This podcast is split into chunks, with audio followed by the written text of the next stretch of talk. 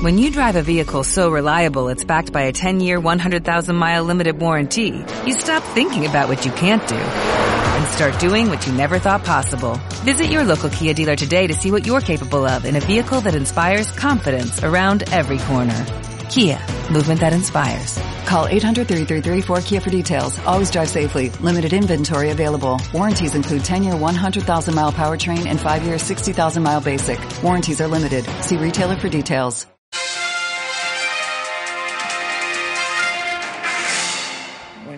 Aquí Mayayo para un nuevo Radio Trail con carreras de Montana y hoy pues a la fuerza orca, ¿no? Hoy vamos a hablar de seguridad en montaña porque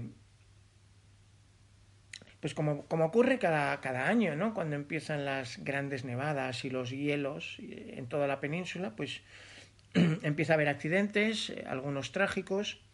Además, eh, por ejemplo, el fallecimiento del montañero portugués este fin de semana en el Almanzor, una bellísima clásica, pero que en invierno exige un, cuidado extremo, pues ha coincidido con, con también con la trágica desaparición de Iker y Amaya, que eran alpinistas de élite en, en, el Fitzroy, después de haber superado la vía que querían ascender, pues una avalancha se los llevó. Bueno, ya os dimos la información de eso, lo tenéis ahí en la web, en Carreras de Montana. Hoy queríamos prevenir posibles accidentes. Así que vamos a hablar de las causas de los accidentes, de cómo funciona el modelo de rescate, de cómo saber dónde estás, cómo dar el aviso, qué hacer con un herido, todo eso que yo, yo es que creo que, que nunca está de más recordarlo, ¿no? Y más aún si llegas a una época donde el riesgo eh, ahí afuera, por el frío, mm, por las condiciones de la nieve, por las placas de hielo, eh, por la meteo cambiante, pues eh, se multiplica. Así que, como llevamos muchos años con la web, pues yo empecé a publicar sobre deportes de montaña hace casi 25 años. La web Carreras de Montana nació en 2007, ha cumplido ya 16 años. Pues he querido recuperar a una de esas personas que, que nos han estado ayudando para dar pautas de seguridad, como es eh, Ismael Muñoz, porque hace ya casi 10 años, en 2014, que eh, en, bueno, pues junto a Isma publicamos una, un especial de, cuatro artículos, es una intro, una entrevista en vídeo que todavía está ahí, que es perfectamente actual, tiene 10 años, la podíamos haber grabado ayer, luego os lo recordaremos, ¿es? y una serie, porque Isma, aparte de ser vecino mío en Cercedilla y de haber compartido pues muchas rutas durante mucho tiempo, pues a nivel técnico es eh, enfermero del Suma 112, además tiene un máster cursado en medicina de montaña, después de haber sido corredor de montaña pasó a estar en la organización del Gran Trail Peñalara como responsable de seguridad, eh, donde lleva desde 2016. En fin, eh, para mí un lujazo poder compartir juntos algunos consejos, ideas que es que no sé cómo decirlo, pero consejos doy para mí no tengo. ¿eh? O sea, todos podemos cometer un error. Eso hay que entenderlo. El riesgo cero en la montaña no existe.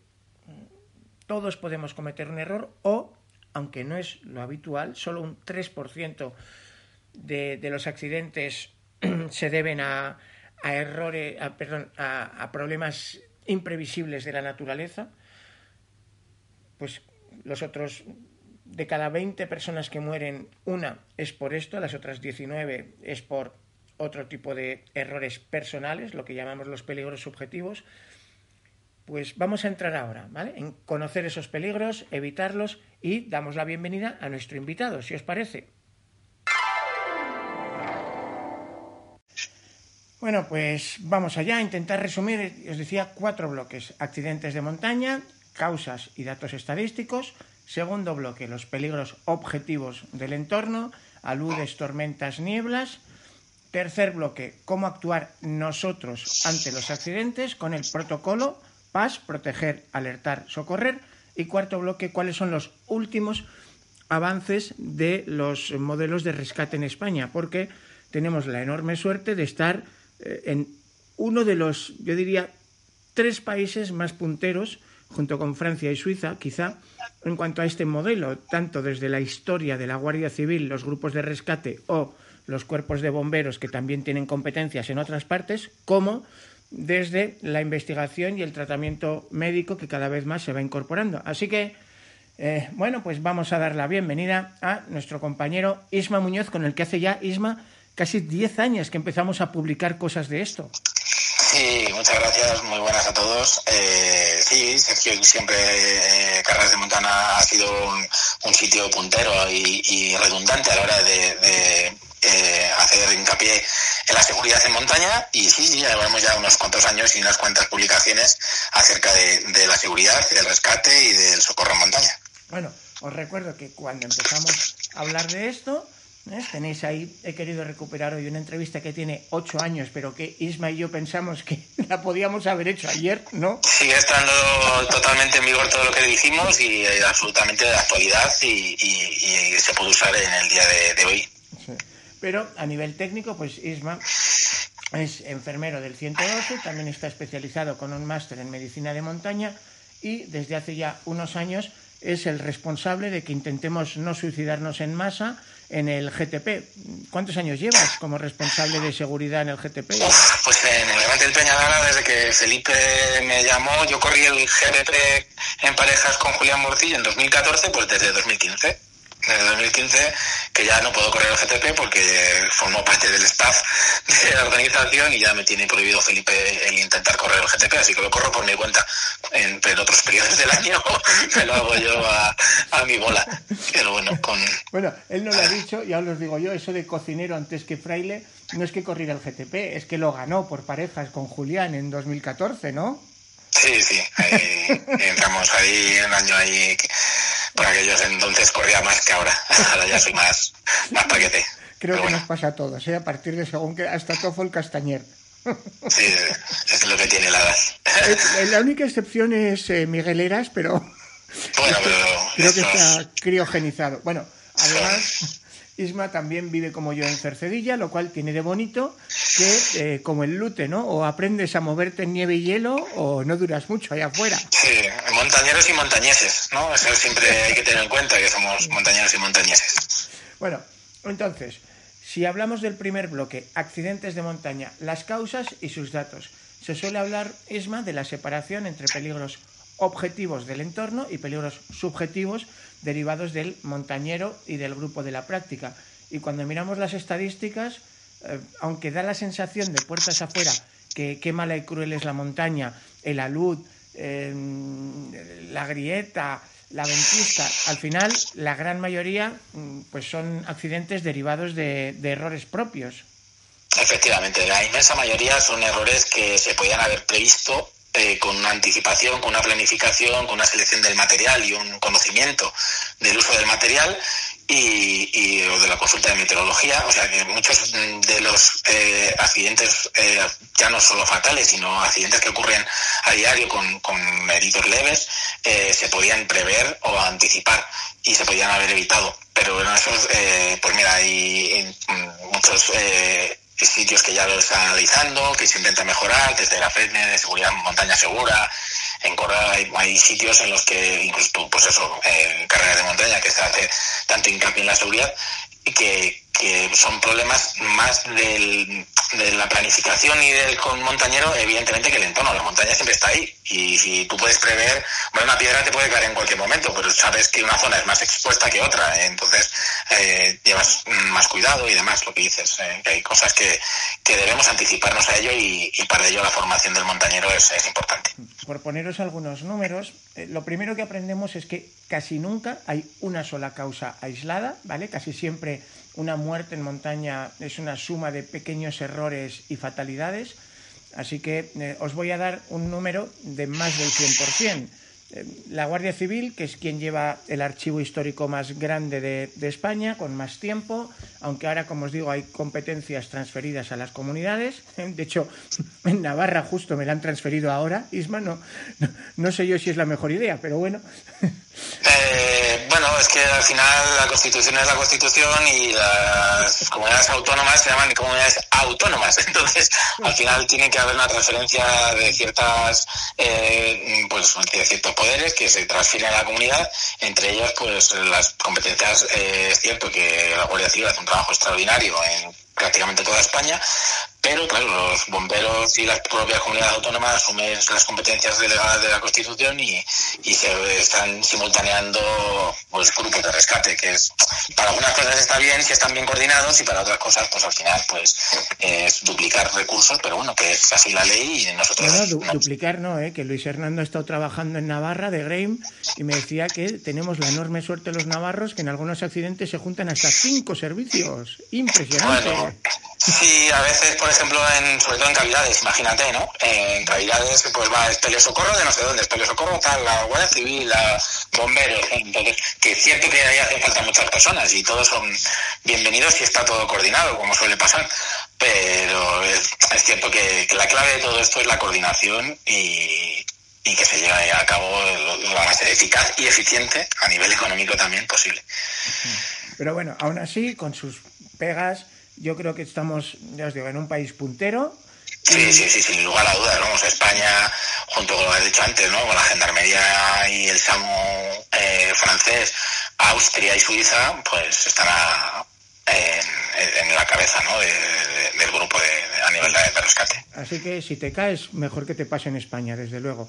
Que además, Hombre, en cuanto te caes en Marruecos, como ha pasado, ¿no? Eh, pues más, todo es mucho más complicado. Bueno, Italia también tiene la zona de Dolomitas, el norte de Italia es una zona también muy, muy, muy, muy puntera a la hora del rescate en montaña. Eh, solo tampoco los vamos a Dolomitas o la parte de, de la parte del Alpes de italianos también, pero evidentemente ahí lleva un buen seguro, porque no es lo mismo que aquí lleva una buena licencia con un buen seguro, porque no va a ser lo mismo. De hecho, yo he tenido la, la ilusión, cuando era más joven, de hacer muchos eh, cimas en los Andes, y realmente solo me encontré un sistema de rescate en el Aconcagua, que estaban los Eso carabineros. Es, sí, sí. Pero, por ejemplo, sí, en el Chaltén, donde acaba de ocurrir la desgracia de, de, de Iker y Amaya, ahí eran voluntarios. Sí, sí, sí. Y es una zona muy concurrida por montañeros. Fíjate. Pero es una zona muy, es una zona muy remota, con pocos medios. También tenemos que ver dónde vamos, ¿no? Te ocurre algo en el Himalaya y igual, ¿no? Preparas la visa o, y te pueden sacar o ten cuidado por donde te pasa. Es cierto que en montañas muy muy lejanas, con muy, la infraestructura muy limitada, que si te ocurre un accidente, pues no es lo mismo que si te ocurre pues en el sistema central de la Comunidad de Madrid o en algunas partes del Pirineo, eh, que, el rescate es más, más accesible, ¿no? Lo cual explica, en gran parte, por qué casi siempre que veis la actividad más extrema de alpinismo o escalada se hacen Alpes, porque si algo sale mal, le das al claro. botón de rescate del helicóptero. Y, y solamente en Chamonix tienes dos helicópteros de rescate, ¿sabes? Entonces, o ahí en Abarní tienes el helicóptero que está haciendo una noria constante. En, claro, es que el Chamonix parece el Vietnam a veces, ¿no? Cuando los, los helicópteros volando.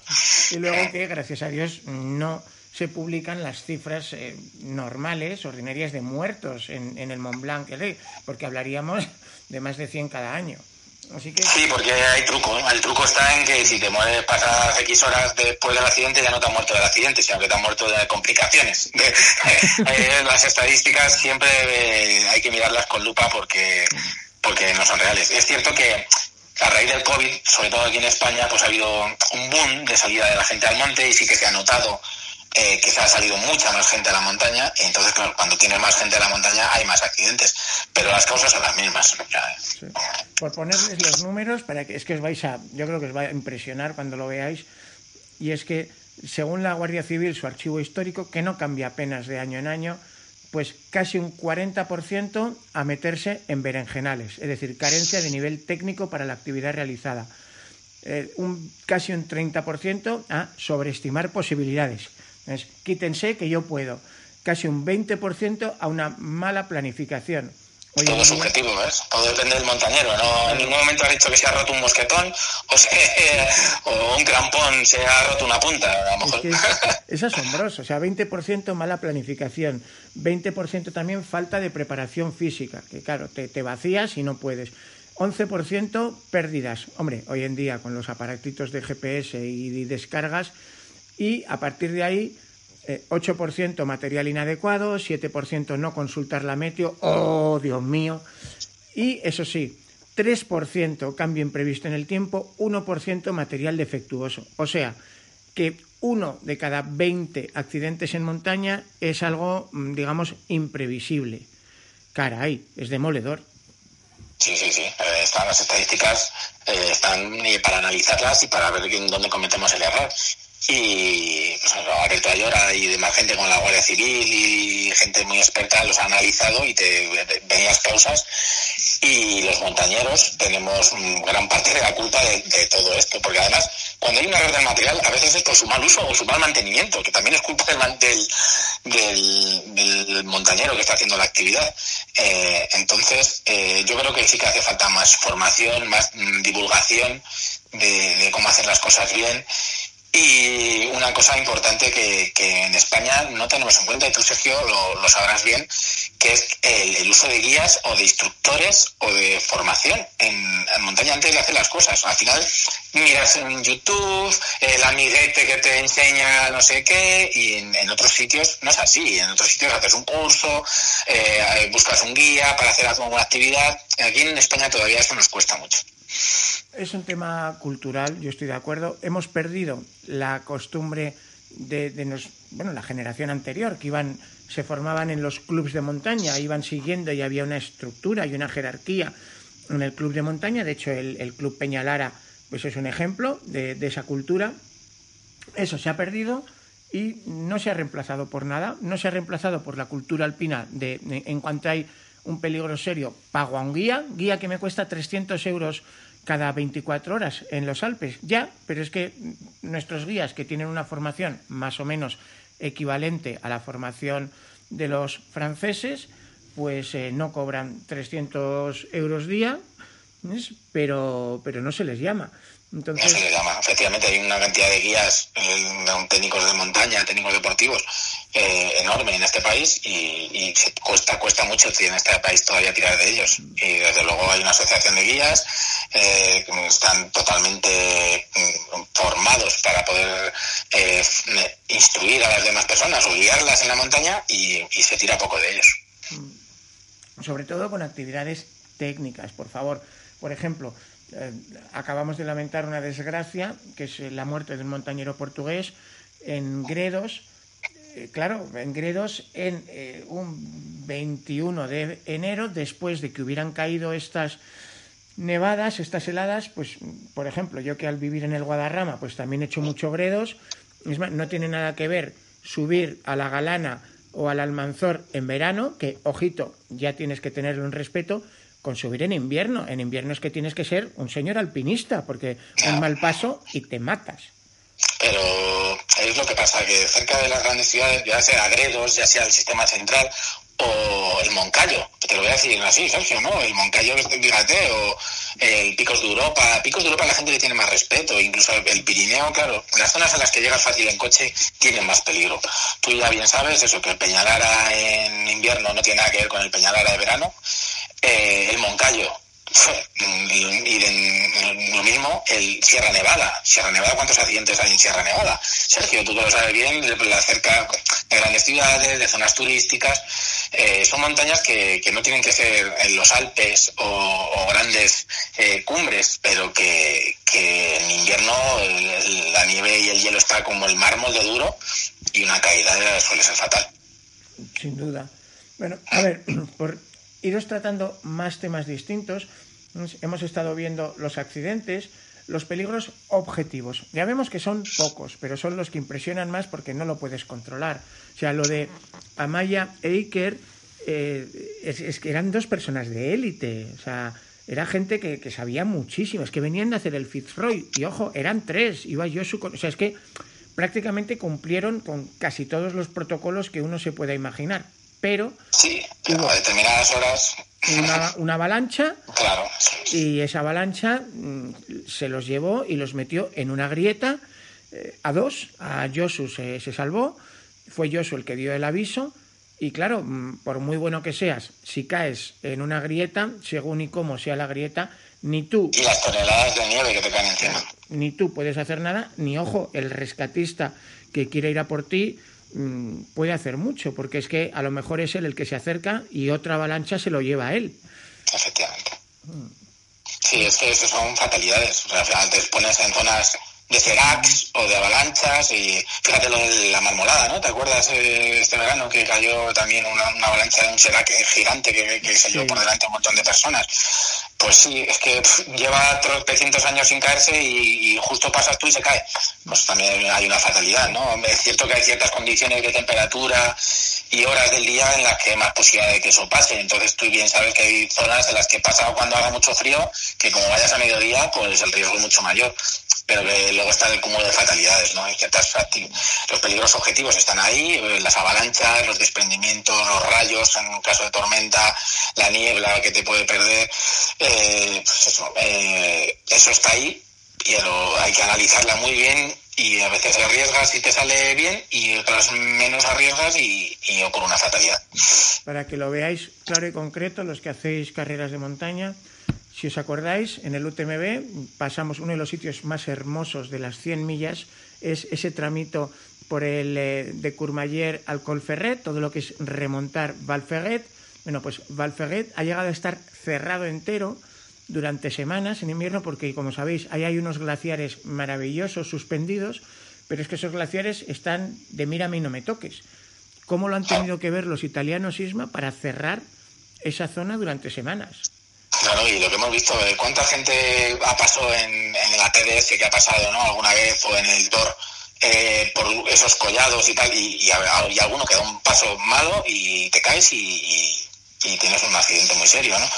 Entonces, eh, es cierto que las organizaciones son muy cautas y mira, por ejemplo, este año con el Peñalara nos pasó en cuerda larga que la organización cambió el recorrido por un mal tiempo tremendo y los corredores, muchos se enfadaron, otros entendieron que la organización tiene que velar por su seguridad y modifican el recorrido, pero hay otros muchos que no, que quieren hacerlo a toda costa y a toda costa y eso eh, a veces se nos va de las manos. Entonces, las organizaciones, como dices tú, como deberían los italianos, para cerrar algunas zonas al paso, igual que se han cerrado pues en los Pirineos o en picos algunos sitios, en Peñavieja, acuérdate, en la zona de, picos por desprendimientos también se cierran, ¿no? Hay zonas de escalada que hay muchas vías que, que se cierran por el peligro que conllevan y no todo el mundo lo entiende. ¿eh? bueno, en el último año, por ejemplo, se cortó la ruta del Cares por un desprendimiento, se ha cortado el camino de Santiago entre Canfranc y Villanúa por otro desprendimiento, en fin. El caminito del Rey, famoso, ¿no? De, de Málaga, y no todo el mundo lo entiende. a ver, si tenemos que hablar de peligros objetivos, pues el primero, en esta época, el frío y la humedad. El segundo, su contrario, el sol, calor y sequedad. Es intentar hacer una ruta larga en la Pedriza en agosto y veréis lo que es una experiencia. y ya puedes llevar bien de agua y crema porque es un horno, Sí, sí. Tercero, rayos y tormentas. Cuarto, desprendimientos. Cinco, viento y tempestad. En Cercedilla hoy hemos tenido un día espléndido, pero rachas de hasta 100 kilómetros. Y es que cualquiera sale, Isma. Pues mira, yo he quedado para hacer actividad con un amigo y vamos a subir a Peñadora a andar con nada, tranquilamente, pues no sabíamos hacer esquí de travesía o ir con las raquetas porque estaba mal y con los trampones hacer los típicos corredores que hay por la zona del Zabala y la laguna y todo eso y lo hemos pospuesto. Hemos visto que estaba la nube enganchada y nos hemos ido a la pedriza. Hemos ido a la pedriza, hemos ido hasta las torres, subida la integral y hemos llevado crampones. Eh, ¿Por qué? Lo el crampones en la pedriza estaba pero vamos, helado, eh, la nieve dura, durísima, y corría un viento que te dejaba el cutis, que, vamos, veías la nube enganchada arriba en bola del mundo y dices, el que se meta dentro de esa nube las va a pasar canutas. Entonces, hemos optado por un plan B, nos ha salido estupendamente con el material adecuado. Entonces, tener un plan B y no ser cabezotas. O sea, si no está la zona que tú tienes prevista, por ejemplo, el Pirineo, no sé si había un riesgo 4 o 5 en algunas zonas, ¿no? De, de aludes Sí, eh, pues, ahora, ahora vemos pues, la escala de aludes de una. Pues claro, cámbialo, cambia el plan y pues en vez de irte a una zona más expuesta, pues igual te toca hacer el hámster eh, cerca de una estación. Bueno, pues chicos, ya habrá días para, para ir a, esa zona, ¿no? Que estén en mejores condiciones. Lo de la importancia del viento es el factor wind chill que le dicen los anglos, para que os hagáis una idea, cero graditos. Aquí en mi pueblo, en Cercedilla, un día calmo son cero grados, pero cero graditos con un viento que tampoco es especial de 20 metros por segundo, son 20 bajo cero de sensación térmica. Te devora. Yo no sé hasta qué punto somos conscientes, Isma, porque aquí en España tenemos la suerte de que esas ventiscas feroces que tienen otros países, pues aquí no son tan comunes. Pero te consume la vida. en, en pocos minutos o horas, como mientras estás haciendo actividad, no vamos mal pero como tengas el más mínimo inconveniente de que te pierdas, de que se alargue la actividad, de que pierdas un guante, de que te dobles un tobillo, eh, esas horas en, esas condiciones te llevan la vida, ¿eh? O sea, acuérdate de los chinos, ¿no? ¿Qué pasó en China? Nada, fue visto y no visto, los 21 muertos en el Ultra Trail de China, mm, ahora van a hacer dos años, pues fue eso, porque se metieron en una zona de sombra, sin cobertura de móviles, error de la organización, y eh, no se les había avisado de las condiciones de meteo que cambiaron rápidamente, error de la organización, no se les había exigido un material, error de la organización, se acumularon esos tres errores, 21 personas muertas y ojito que un pastor salvó a 5 o 6, si no... Pero tú fíjate en las condiciones durísimas, como ha sido la Spin Race, ¿no? Esta de que ha habido eh, recientemente, pero son gente preparada, gente con material, organización, y, no pasa nada, ¿sabes? Entonces, al final todos tenemos que adaptarnos a, las condiciones y saber dónde nos metemos. Bueno, siguiente peligro, la niebla, eh, la oscuridad, obviamente. Por Dios, llevemos una lucecita en la mochila. Nada, nada. Anda, que no he visto yo gente bajar con la luz del móvil, gente experta incluso, ¿eh? eh sí, madre mía. Sí, sí, sí. Picaduras y mordeduras de animales. Aquí en España tenemos bastante suerte, pero la mitad de los ultras asiáticos, si no llevas la bomba de extracción de venenos y alguna cosa más, no sales. El tema de la actitud, los saludes. Bueno, estábamos hablando de los saludes. Yo creo que, eh, por, por poneros números, ¿vale? El 23% de los fallecidos lo son por traumatismo, 2% por hipotermia y el 75% por asfixia. ¿Mm? Así que eh, si tú logras sacar a alguien en los primeros 15 minutos, pues eh, tiene unas probabilidades enormes, son casi el 92% de supervivencia. De ahí que hablemos siempre de que, oye, te llevas tu crampón, tu eh, casco, tu piolet, pero según a qué zonas vayas, te llevas también la sonda, la pala y el eh, aparato que antes llamábamos ARBA y que ahora creo que hay otra terminología. DBA, detector de víctimas de avalancha, de, de VA.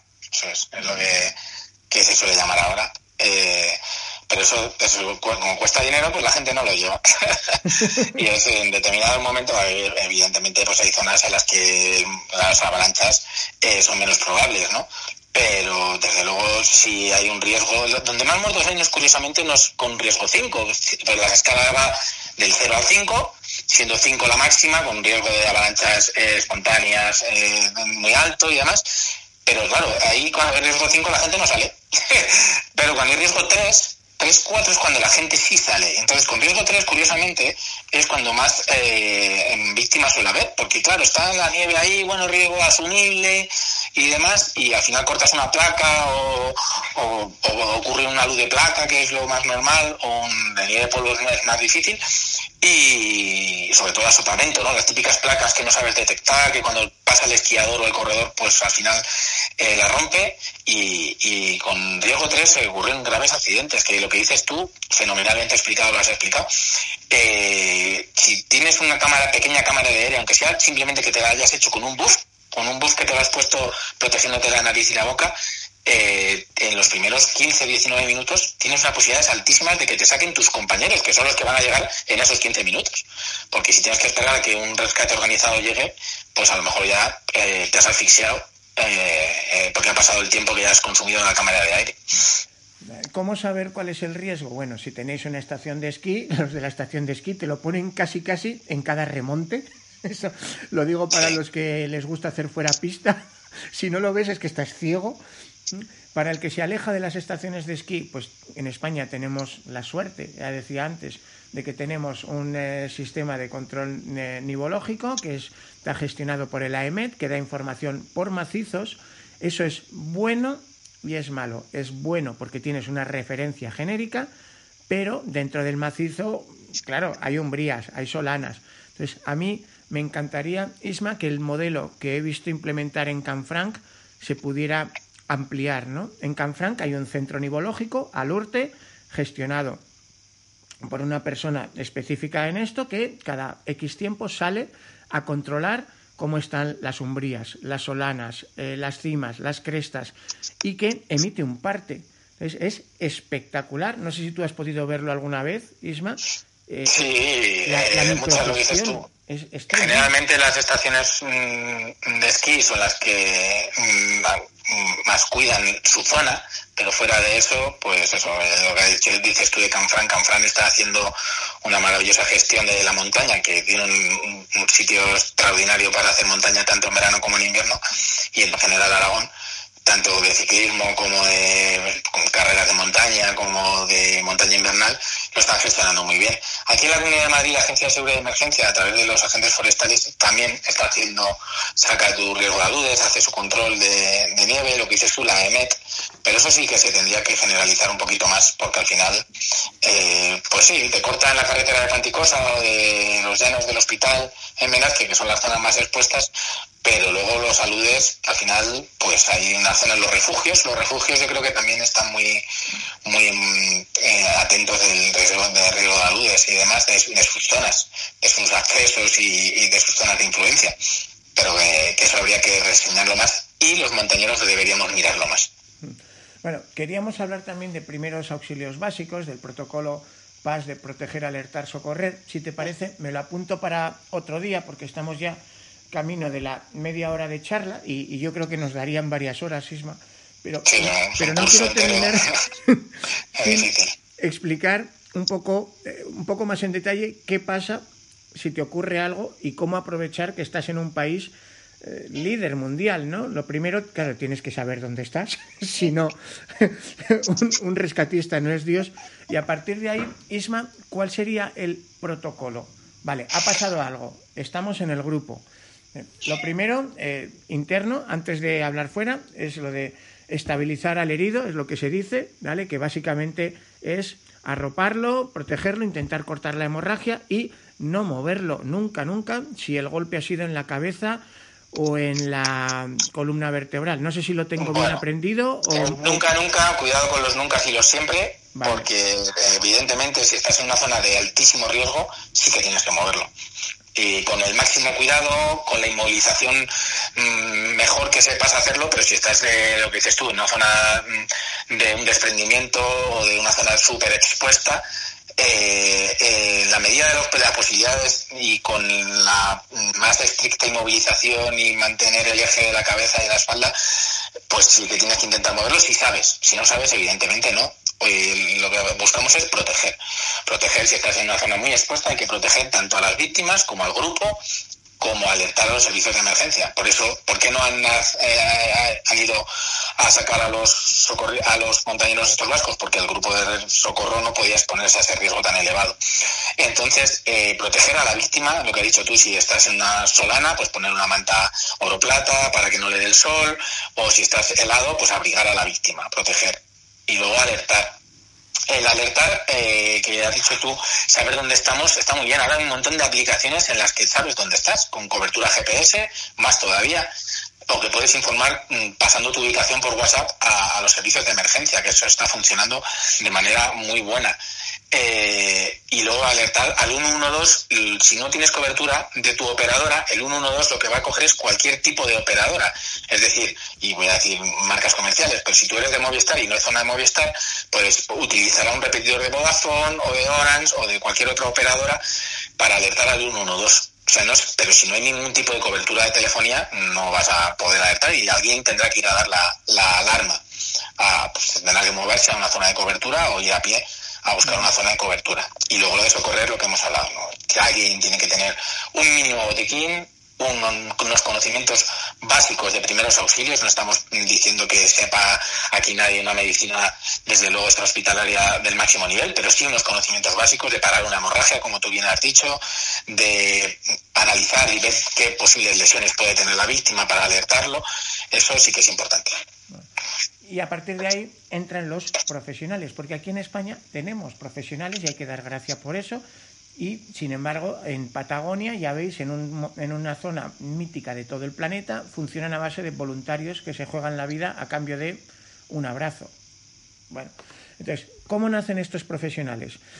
Pues eh, si el alpinismo nace con la primera ascensión al Mont Blanc, acordaros, que fue también la primera pelea entre dos miembros de una cordada. o sea que no somos ni, mejores, ni, peores que, otros deportes, de verdad, por el hecho de que nos guste el monte.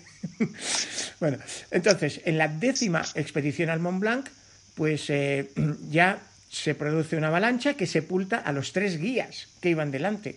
Esto, en 1820, sus restos no se encontraron hasta el 61 entonces, a partir de ahí son los propios guías los que pues se organizan y el 9 de mayo de 1823 eh, pues eh, la Cámara de Diputados de Turín, porque entonces Chamonix no era Francia, era el acordaros del Reino de Saboya, pues eh, se crea la Compañía de Guías de Chamonix, que hoy día tiene más de 150.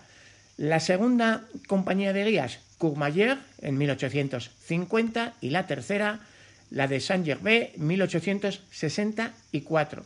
Si tenéis la suerte de ir al UTMB una semanita o dos antes de la carrera, está la fiesta de los guías, que salen vestidos de época y es una pasada el desfile. No sé si, hay, si tú has tenido ocasión de que, de que te cuadrara. Yo no he visto el desfile, pero sí estuve, pues cuando corrí UTMB en 2014, sí que fui, estuve pues 15 días antes por allí haciendo montaña y demás. Y sí, tuve suerte de estar unos días antes en Courmayeur y, en Chamonix y, vi, pasé evidentemente por la casa de guías y estuve viéndolo y es una pasada. Es, una preciosidad, tío, toda la historia. Fíjate, ah. a mí una de las visitas que hago siempre cuando voy allí es eh, no en Chamonix, sino en Argentière. Está el cementerio de Argentière, que es un pueblito, ya sabéis que está un poquito más arriba de Chamonix, y allí están enterrados pues, la, mitad de esos guías pioneros, ¿no? es una preciosidad. Bueno, la época moderna del rescate viene pues eh, a partir del año 56, por una tragedia salvaje. Dos jóvenes alpinistas, un francés de 24, Jean Vincendon, y el belga de 22, François Henry, querían hacer la ascensión del Mont Blanc por el mítico mm, glaciar de la Bremba. Salen el 22 de diciembre, no saben al final las condiciones chungas, tal, se encuentran nada más ni nada menos, Isma, que a Walter Bonatti por el camino, le piden opinión. Bonatti les dice que él cree que sí. Y, efectivamente, Bonatti va a estar un rato con ellos y va a hacer la actividad y va a salir. Pero ellos cree que sí con su nivel, pero cada uno es, como si Kylian Jornet me dice que él cree que sí y yo creo que puedo hacerlo. Entonces hay que tener, tener cuidado con quién, a quién preguntas. Bueno, Total, que al final mm, los chavales quedan atrapados, el ejército, que era entonces, claro, la única entidad, porque los guías de montaña de Chamonix dijeron que, que ahí no había guías, que estos iban por libre y que a ver para qué se iban a jugar la vida, por gente que, que iban por libre. Con lo cual le cae al ejército. El ejército intenta un par de pasadas con el helicóptero, están a punto de matarse. Total, que se piden de nuevo voluntarios. Bueno, ¿Sabes quién fue al final el único tío que, intentó meterse por ahí a hacer el rescate por su cuenta? Seguro que te va a sonar el nombre. Lionel Terray. Algo sabía, algo sabía ese hombre. algo sabía. Es uno de los dos eh, héroes del primer 8000 francés, ¿no? Del Anapurna mítico. Y, y ni siquiera él, ni siquiera él lo consiguió. Entonces es que se fueron muriendo en vivo, aguantaron varios días ahí arriba y al final murieron. Y fue, fue una tragedia, porque bueno, pues el sistema no estaba preparado para esto y los guías hay que reconocer que tenían razón. O sea, nosotros somos profesionales de la montaña, esta persona no ha contratado nuestros servicios, debo yo jugarme la vida y, dejar a mi familia sin un sustento por una persona que no ha querido contratar a un profesional? Qué pregunta, ¿no? Eso, eso ya está en la ética de cada uno. Luego también es cierto que la cultura en España si querían, los franceses para eso son los guías, son, ya sabes tú, que el cervino, como vaya sin guía, hay que tener cuidado. Y eso va en la cultura y en, cómo es la, la, esa, eh, civilización, pero vamos, esa, esa zona, esa cultura hay quien aguanta más y, hay quien sí que va a, a, salvar a, sea como sea, a esa otra persona, ¿no? Y también pues como los rescates de los 8000 los compañeros que haya, ¿no? ¿Quién, quién hace los rescates de los 8000? Los propios compañeros que están allí, ¿no?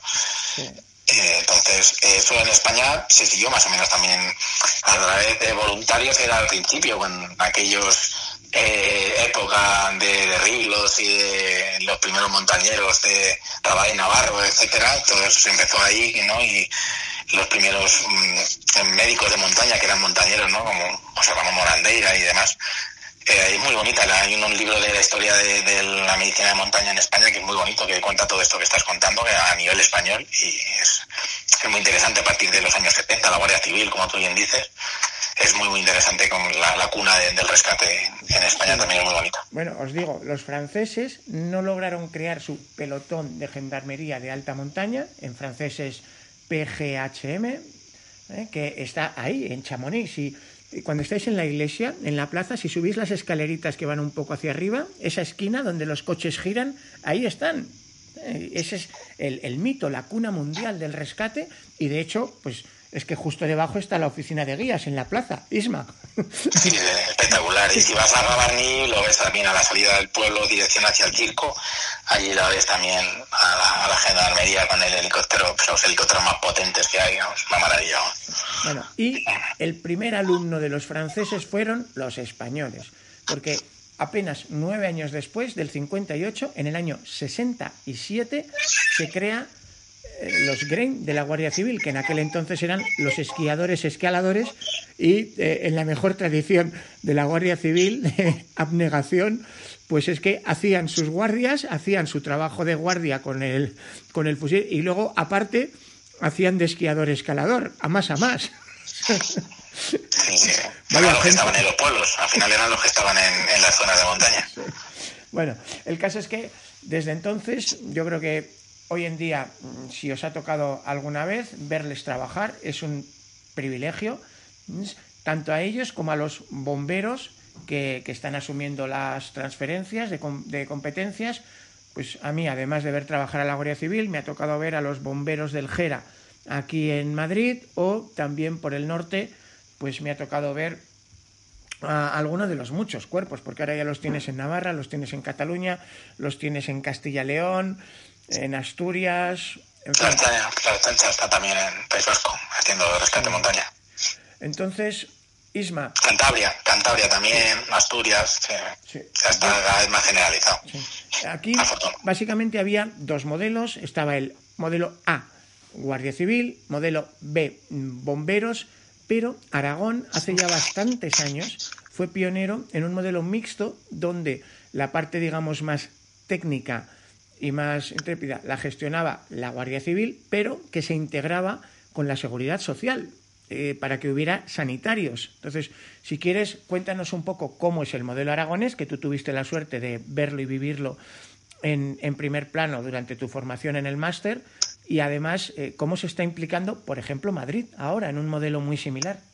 Sí, es un modelo que se está llevando a, toda España ya prácticamente y que viene también, como dices tú, de, Francia, ¿no? En la gendarmería, con esa gendarmería que dices tú, va un médico del SAMU francés y Aragón, pues lo que hizo ya a finales de los 90, principios del 2000, eh, fue incorporar eh, la, la Guardia Civil con la unidad de helicópteros de Huesca y los grupos de montaña de la Guardia Civil incorporó un médico del 061. Entonces, eh, lo que hace Aragón es que la Guardia Civil hace unas pruebas de selección para, a nivel técnico y tanto médicos como enfermeros que cumplan esos criterios técnicos pueden acceder al grupo de, rescate de, de 061 y Guardia Civil, que en invierno pues, se nutre principalmente de médicos y en si no pueden cubrirlo, ya van los enfermeros. Y en verano, como se duplican los helicópteros, el helicóptero de Huesca va con un enfermero y guardia civil, y el helicóptero de Benasque eh, va con médico y guardia civil. Ese modelo, pues, eh, se está generalizando a, muchos sitios de España, ya tanto Asturias como Cantabria como Alicante eh, lo están haciendo y Castilla y León ya el helicóptero de protección civil también está incorporando sanitarios de enfermería en el helicóptero de rescate de, protección civil en, en Castilla y León. ¿Qué ocurre ahora en la Comunidad de Madrid? Que también el Bomberos Gera está eh, incorporando sanitarios, va a incorporar en, breve enfermeros del SUMA 112 en, el equipo de rescate y se está tendiendo a, llevar personal sanitario especializado en montaña en los equipos de rescate porque se ha visto que evidentemente el rescate es mm, mucho mejor incorporando personal sanitario especializado en, dentro del equipo junto con los rescatadores. Y se ve que atiendes mucho mejor a la víctima, quitas el dolor, las lesiones y las, eh, eh, las posibles, eh, como te digo, eh, complicaciones, perdón, que no me salía la palabra, de, de, las lesiones son mucho menores, el tiempo de hospitalización baja, entonces el rescate con personal sanitario, aparte de ser más eficaz, es más eficiente para el sistema. No me evidentemente la responsabilidad ser guardia civil, a pesar de la enorme formación que tienen, y tener que evaluar mm, si tiene una rotura de columna vertebral o si lo puedo dejar seco o mm, una lo que yo creo que es una contusión en, en, la cabeza puede acabar generando un derrame o no hablo Bueno, pero eso evidentemente es mucho más técnico, pero algo más fácil, Sergio. Si tú tienes una pierna rota que se te sale el fémur por fuera y eso lo ve cualquiera, el quitar el dolor, el quitar el dolor y sacar a una persona eh, con, con, analgesia y viene inmovilizada a, a, sacarla inmovilizada pero sin nada de analgesia. No, eso es, o imagínate un infarto, ¿no? Una persona en parada cardíaca, pues no es lo mismo una reanimación con personal sanitario que se hace una reanimación más avanzada que una reanimación básica que puede hacer los rescatadores. O la típica escena de, de, película, que no falta en la mitad de las películas, de una traqueotomía de emergencia. Bueno, eso ya, eso, ya es un poco más galáctico y más peliculero, como bien dices. Pero la analgesia, la inmensa mayoría de los accidentes en montaña son traumatismos y que no es lo mismo que te saquen con un brazo una pierna rota y con un calmante puesto a que te saquen a pelo. Por cierto, eh, eh, para que os hagáis una idea, yo imagino que el tipo de médicos que van a ir, pues hombre, del todo normales no son. Porque si ahora se está buscando gente, a mí no me extrañaría nada que mm, algún día te vea en el helicóptero con los guardias con los bomberos del Gera por aquí por Madrid, a un tío con tu perfil. se está buscando ya hay muchos mm, másters y cursos de especialización en, en medicina de montaña para la enfermería y para la medicina y hay personal, mucho personal especializado en enfermería y de medicina en, montaña. Entonces, claro, se busca un perfil, mm, aparte de saber medicina extrahospitalaria, enfermería extrahospitalaria, en, en servicio de emergencias extrahospitalario, que no es lo mismo que estar pues, en un centro de salud o en, un, en una planta de un hospital. Entonces, tienes que saber ciertas cosas de esta hospitalaria que no se manejan de manera habitual en otros servicios. Eh, tienes que saber de, de montaña. Entonces tú tienes que saber moverte en hielo, moverte en nieve, moverte en cuevas, moverte en cuerdas fijas, moverte en, pared. Eh, entonces eso, todo eso se tiene que evaluar, tiene unas condiciones físicas y técnicas acordes al lugar en el que vas a, desempeñar el, rescate. Puede ser algo muy fácil de llegar en el helicóptero, cogerlo y sacarlo, pero puede ser algo tremendamente complicado de una cavidad, de una pared, de una noche de, hielo, de un barranco técnico que tires, te tires muchas horas, que no siempre es llegar con el helicóptero, coger a la persona y salir, esos son algunos, pero otros no, otros requieren mucha fuerza mm, física, eh, técnica y, aguantarlo, y tanto hombres como mujeres eh, de enfermería y de medicina están preparados para ello. Bueno, si te parece, para terminar ya, para el que le pique el gusanillo y quiera saber más, porque de esto nunca, nunca eh, te cansas de, saber, porque no es que el conocimiento no ocupa lugar, es que además salva vidas, de verdad.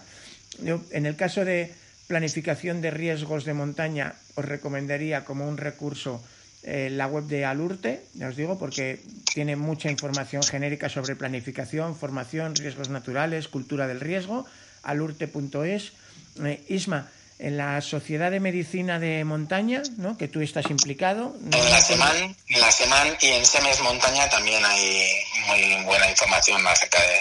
¿Cómo la buscamos en Google entonces? ¿Qué sería lo mejor? SEMAN es la Sociedad, eh, Sociedad Española de Medicina y Auxilio en Montaña, SEMAN, y SEMES, que es la Sociedad Española de Medicina de, Emergencias, SEMES, eh, SEMES Montaña. SEMES tiene varios grupos y uno de ellos es SEMES Montaña. Y de lo tanto la SEMAN como SEMES Montaña son donde están la mayoría de especialistas eh, pues ahí reunidos y agrupados. También podéis googlear Seguridad Montaña Mayayo y ahí veréis la serie de reportajes, vídeos, entrevistas, ya os digo, varios de ellos con, desde hace más de 10 años.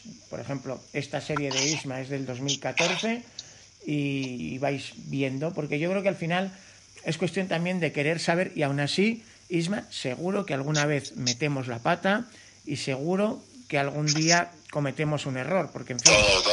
todo el mundo lo puede cometer, cualquiera, desde ya visto, los grandes especialistas tienen, errores fatales y cualquiera puede, un principiante, cualquiera puede cometer un error. Eh, hay mucha información que puedes buscar. Eh, bien sabes tú que César Canales, que también ha colaborado contigo en alguna charla, tiene un blog que es también muy bueno, o Jorge, que es la meteo que viene, del Pirineo, da también, que es pediatra ahí en Aragón, tiene también un, blog de, formación y de sanitaria que están muy bien.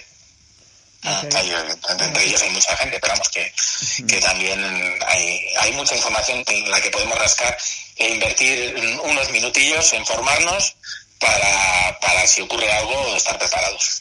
Os apuntábamos sobre bajarte alguna app, quizá la más popular pueda ser ahora Alpify o tú crees que hay alguna otra más práctica y más cómoda, porque esto de las apps siempre hay... Pues hay muchas y hay, hay algunas eh, eh, para nivel sanitario que se están utilizando, utilizando muchas y que los mm, te recomiendan, pero bueno, que hay una infinidad, cualquiera, que la, sobre todo lo más importante del app es saberla manejar.